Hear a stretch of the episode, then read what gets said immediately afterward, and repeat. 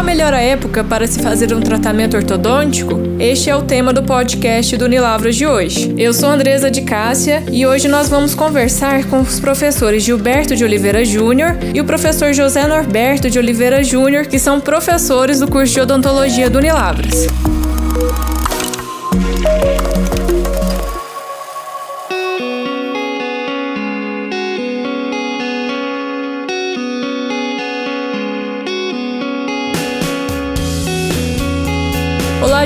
Olá, Gilberto. Olá, Norberto. Olá, Andressa. Olá, Andresa.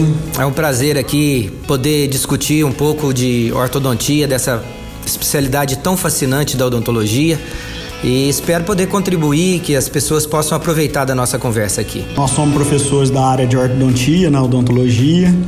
E, lógico, vamos falar de uma área que a gente é apaixonado. Ótimo. Então, como eu disse, hoje nós vamos conversar sobre a melhor época para a gente fazer tratamento ortodôntico.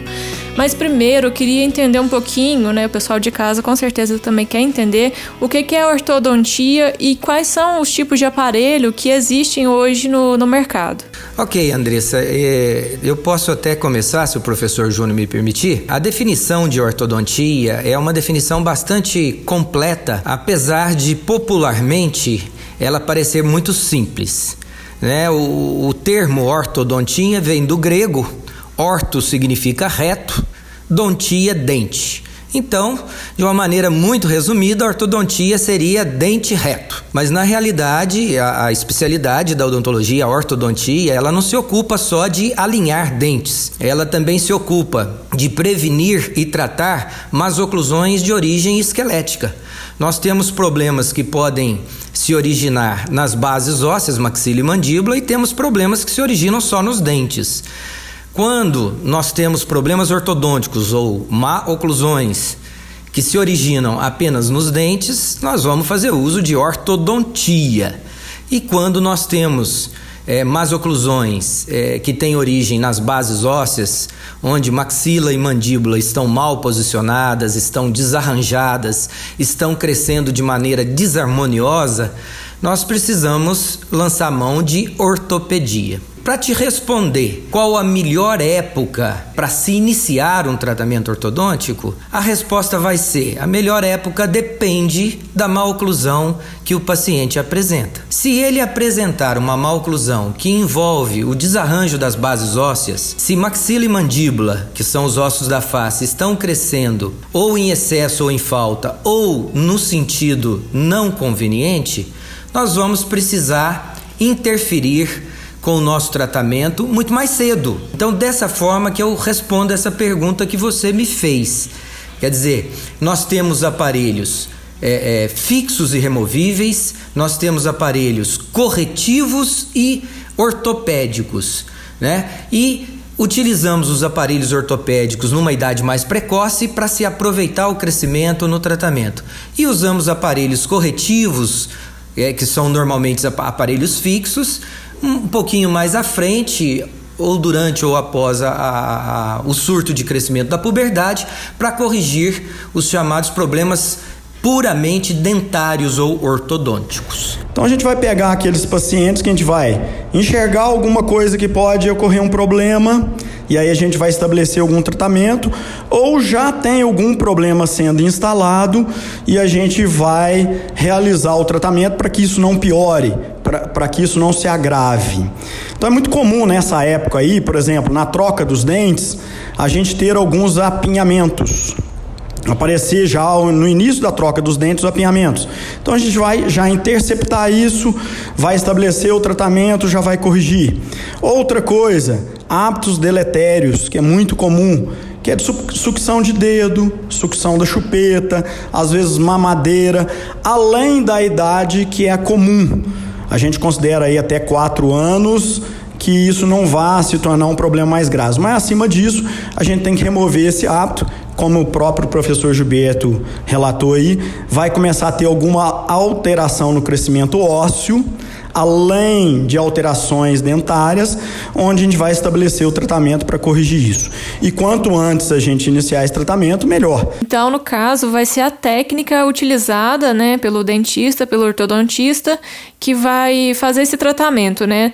No caso, vocês que vão optar pelo, pelo, pelo, pelo aparelho é, removível ou pelo aparelho fixo, é isso? Isso, isso. Que os princípios básicos biológicos do diagnóstico é, ortodôntico continuam os mesmos, eles são imutáveis. A gente faz o diagnóstico hoje, em 2020, da mesma forma que a gente fazia em 1988, quando nós formamos a primeira turma de odontologia. Quer dizer, o, a biologia da movimentação, do tratamento, diagnóstico, ele é o mesmo, ele é imutável. O que mudou muito foram os recursos mecânicos que nós temos hoje em dia. Então hoje nós temos uma variação muito grande de aparelhos fixos e removíveis para executar os diversos tipos de tratamento, sejam eles ortopédicos ou ortodônticos, não, né, não vem ao caso. Nós vamos ter que fazer o nosso diagnóstico. Se o paciente apresentar um defeitinho ósseo, esquelético, nós vamos utilizar um aparelho ortopédico, que pode ser fixo ou removível. E de maneira mais precoce, conforme eu disse. Já se o, se, o, se o paciente apresentar no seu diagnóstico um problema meramente dentário, ortodôntico, nós vamos poder aplicar aparelhos fixos ou removíveis que vão apenas movimentar os dentes. Né? Então, o que mudou muito, o que evoluiu demais, foram os recursos mecânicos. Quer dizer, o recurso mecânico que eu utilizava para fazer o meu tratamento em 1988, eu já não utilizo mais hoje. Em 1985, no, meu, no início do meu curso de mestrado, nós fazíamos bandagem total. Se os, os dentistas que estiverem nos ouvindo é, vão se lembrar, talvez, os mais antigos. Quer dizer, uma coisa que a geração mais nova talvez nem saiba o que, que é. Nós tínhamos uma indústria de produtos ortodônticos muito rudimentar no país, então as coisas eram muito complicadas para a gente atingir os objetivos do tratamento. Agora, recentemente, nós começamos a trabalhar com esses scanners, a gente faz um escaneamento da boca do paciente e recebe um conjunto de aparelhos prontos é, é, feitos é, é, já com as fases todas embutidas do tratamento para aplicar no paciente. Andresa, fazendo um complemento aí, o professor Gilberto citou o Invisalign, que hoje é muito procurado pelos pacientes e também pelos profissionais, tá? Pelos profissionais pela facilidade, como ele relatou, é escaneada a boca tem um programa próprio onde você faz esse tratamento no computador e vai recebendo aquelas placas invisíveis que você vai trocando de tempo em tempo. Então facilita o profissional, lógico, o profissional quer. Ao mesmo tempo, a população quer porque é um aparelho que quase não aparece, né? Como o próprio nome diz, isso, como o próprio nome diz, é Invisalign, invisível, entendeu? Só que nós temos que tentar tanto profissional quanto para o paciente, que não são todos os tratamentos são realizados com esse tipo de aparelho. Como o próprio nome diz, Invisalign é para alinhamentos, para alinhamento de dente ele funciona muito bem. Não são todos os tratamentos são recomendados. Alguns tratamentos realmente a gente precisa de outros dispositivos. Aí, muitas vezes, esses aparelhos a gente não consegue é, colocar esses dispositivos inseridos junto com essas placas invisíveis. Aí necessita realmente de aparelhagem fixa ou outros aparelhos removíveis. Então, outra coisa que a gente queria saber é sobre a questão do, dos cuidados que a gente tem que ter com quando se está fazendo um tipo de tratamento ortodôntico, né? O que, que a gente precisa fazer? Escovar os dentes, isso já é uma coisa que é comum para nós, né? Mas existem alguns cuidados que quem usa algum tipo de aparelho precisa ter também, não é? É, antigamente, Andresa, nós dependíamos muito dos, dos nossos pacientes. Nós dependíamos de, de, nos nossos tratamentos de utilizar aparelhos conhecidos como aparelhos extrabucais. Eu não sei se, a, se as pessoas mais novas vão se lembrar.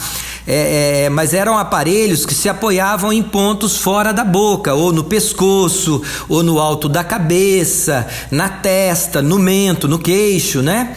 E, e, esses aparelhos, eles demandavam uma colaboração extrema. O paciente tinha que ser um paciente muito colaborador para que nós conseguíssemos atingir os nossos objetivos. Agora, hoje, você falou aí, se eu escovar os dentes já é o suficiente, já é meio caminho andado. Porque a gente dispõe de recursos hoje que independem bastante da participação do nosso paciente. Eu não posso dizer para você que nós eliminamos em 100% a colaboração do paciente. Não. Via de regra, nós precisamos que o paciente utilize elásticos intermaxilares, que ele é, é, coloque algum dispositivo, que ele participe é, depois do tratamento ortodôntico utilizando os recursos de contenção, que são aqueles recursos para manter a malclusão corrigida e não se perder o trabalho. Quer dizer, nós ainda dependemos da colaboração do paciente, mas num, num grau bem menor do que antigamente, pode ter certeza disso. Eu acredito que além da higienização, a gente sabe, todo mundo que usa aparelho já usou o aparelho fixo ou usa a aparelhagem fixa, sabe que, lógico, é mais uma, mais um, alguma coisa ali que acaba grudando alimentos, a gente precisa de uma higienização mais eficiente. E uma outra coisa também que deve ser comentada é a alimentação, né? Alguns alimentos que são mais rígidos, eles devem ser evitados para que não se quebre esse aparelho, né? Para que a gente possa evoluir esse tratamento sem as quebras constantes que podem atrasar no tempo de tratamento. Então a alimentação também é importante. Algumas coisas devem ser evitadas. O amendoim, pipoca são os vilões, né? Os mais conhecidos que a gente tem, né? Quando fala que vai ao cinema, o paciente fala que vai ao cinema, eu já fico preocupado, porque a pipoca é um grande vilão. Porque todo mundo acha que a pipoca é macia e quando vê você pega aquela que não estourou e é dura e você não imaginava que ia vir e acaba, acaba tendo problema. Um outro vilão, principalmente para os adolescentes, é as, as, balas, né? Essas balas mais duras que uhum. dificultam muito porque ele acaba mordendo a bala e acaba quebrando o aparelho. Sempre vai. A gente tem que se privar de algumas coisas, né? Quando tá fazendo algum tipo de tratamento. E no caso do tratamento ortodôntico, isso não vai ser diferente, né? Mas vou te falar, a privação é muito pequena em relação ao resultado que se consegue com a ortodontia. Isso. Você consegue grandes alterações estéticas, tanto dos dentes, os dentes ficarem bonitos, como da face como se fosse uma cirurgia plástica. A gente consegue harmonia, grandes né? alterações da face. A harmonia facial. Isso aí, é isso aí. A gente sai com, com o paciente com que a harmonia facial não é boa e chega ao final com a harmonia facial realmente muito boa.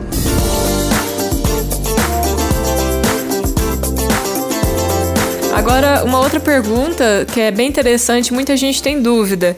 Quando a gente está usando algum tipo de, de aparelhagem fixa, é, muitas vezes, quando a gente vai retirar, é necessário a gente fazer algum tipo de, de tratamento, é, algum clareamento, a limpeza ela também é recomendada. Quais que são esses, esses cuidados no pós, né, no tratamento, na, posterior ao tratamento? Bom, muito bem.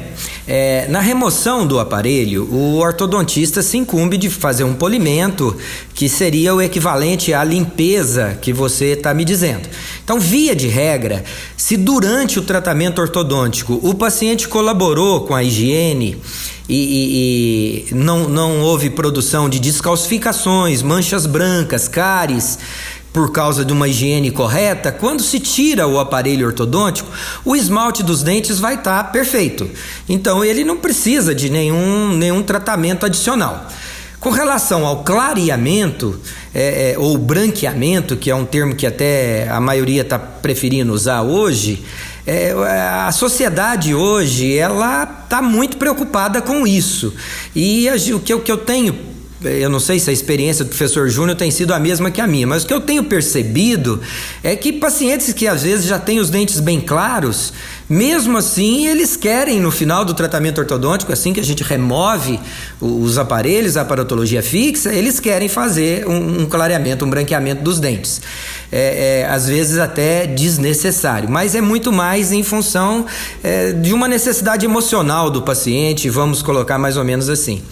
Agora, aqueles pacientes que durante o tratamento não foram colaboradores é, na higiene, é, mantendo uma higiene rigorosa e, e, e, a possibilidade de formação de manchas brancas e cáries. Aí, removido o aparelho, o ortodontista vai constatar isso e ele vai ter que ir para um, um clínico geral, para um, um colega, é, um cirurgião dentista que vai colocá-lo num, num, num, programa de remineralização do esmalte e restaurar as cáries que porventura é, ocorreram por causa dessa falta de colaboração. É isso mesmo. E, é, após a remoção do aparelho, a gente já faz uma limpeza.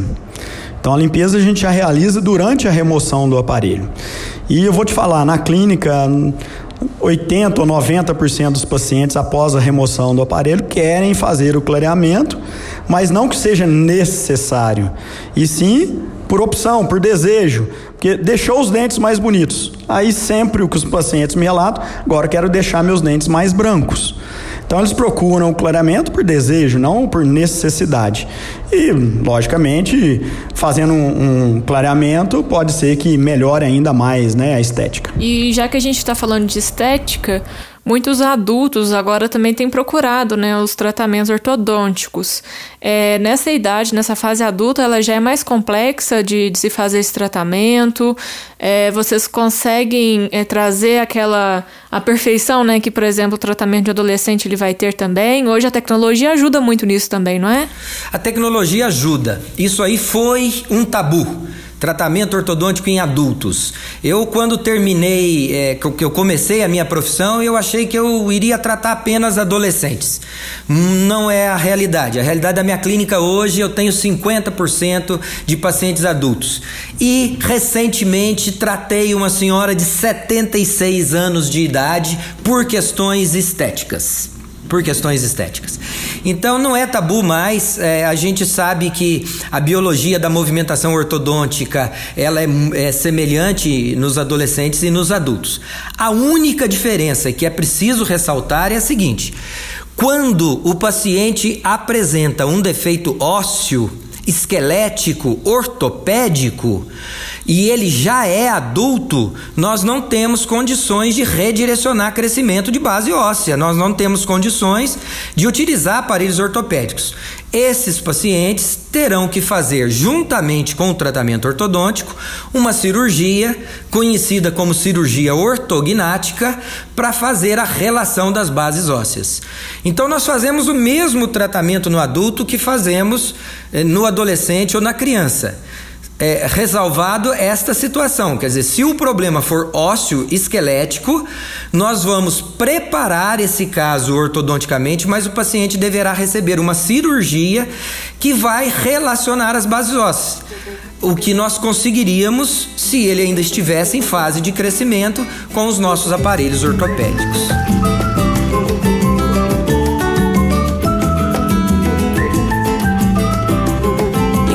Gente fechar, a pergunta que eu fiz, que vocês responderam também no decorrer do, do nosso podcast de hoje, é o qual que é a melhor época para a gente fazer um tratamento ortodôntico. Eu queria saber de vocês para a gente estar tá fechando o podcast de hoje. A melhor época para se iniciar um tratamento ortodôntico vai depender do diagnóstico feito.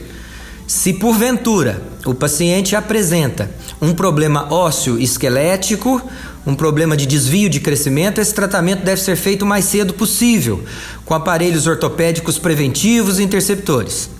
Se porventura, no diagnóstico, constatarmos que o problema está restrito à posição dos dentes, é, uma, é um problema ortodôntico, esse tratamento pode ser feito e deve ser feito com todos os dentes permanentes já na boca e após o estirão de crescimento da adolescência, para que nós consigamos um, um, tratamento mais objetivo e mais rápido. Para concluir, eu acredito assim, quanto mais cedo procurar pelo tratamento, melhor. Então, é, procurando um profissional correto, que é o especialista em ortodontia, ele vai conseguir diagnosticar e falar para você qual que vai ser o tipo de tratamento. Nós já relatamos aí durante o podcast que a qualquer época a gente consegue realizar o tratamento, mas o tratamento, quanto mais cedo identificado o problema, mais fácil para a gente, principalmente se depender de crescimento. Se depender de crescimento e já passou do crescimento, como a gente já explicou, vai acabar caindo em cirurgia. Então, identificando o problema, quanto mais cedo procurar, mais fácil vai ser o tratamento.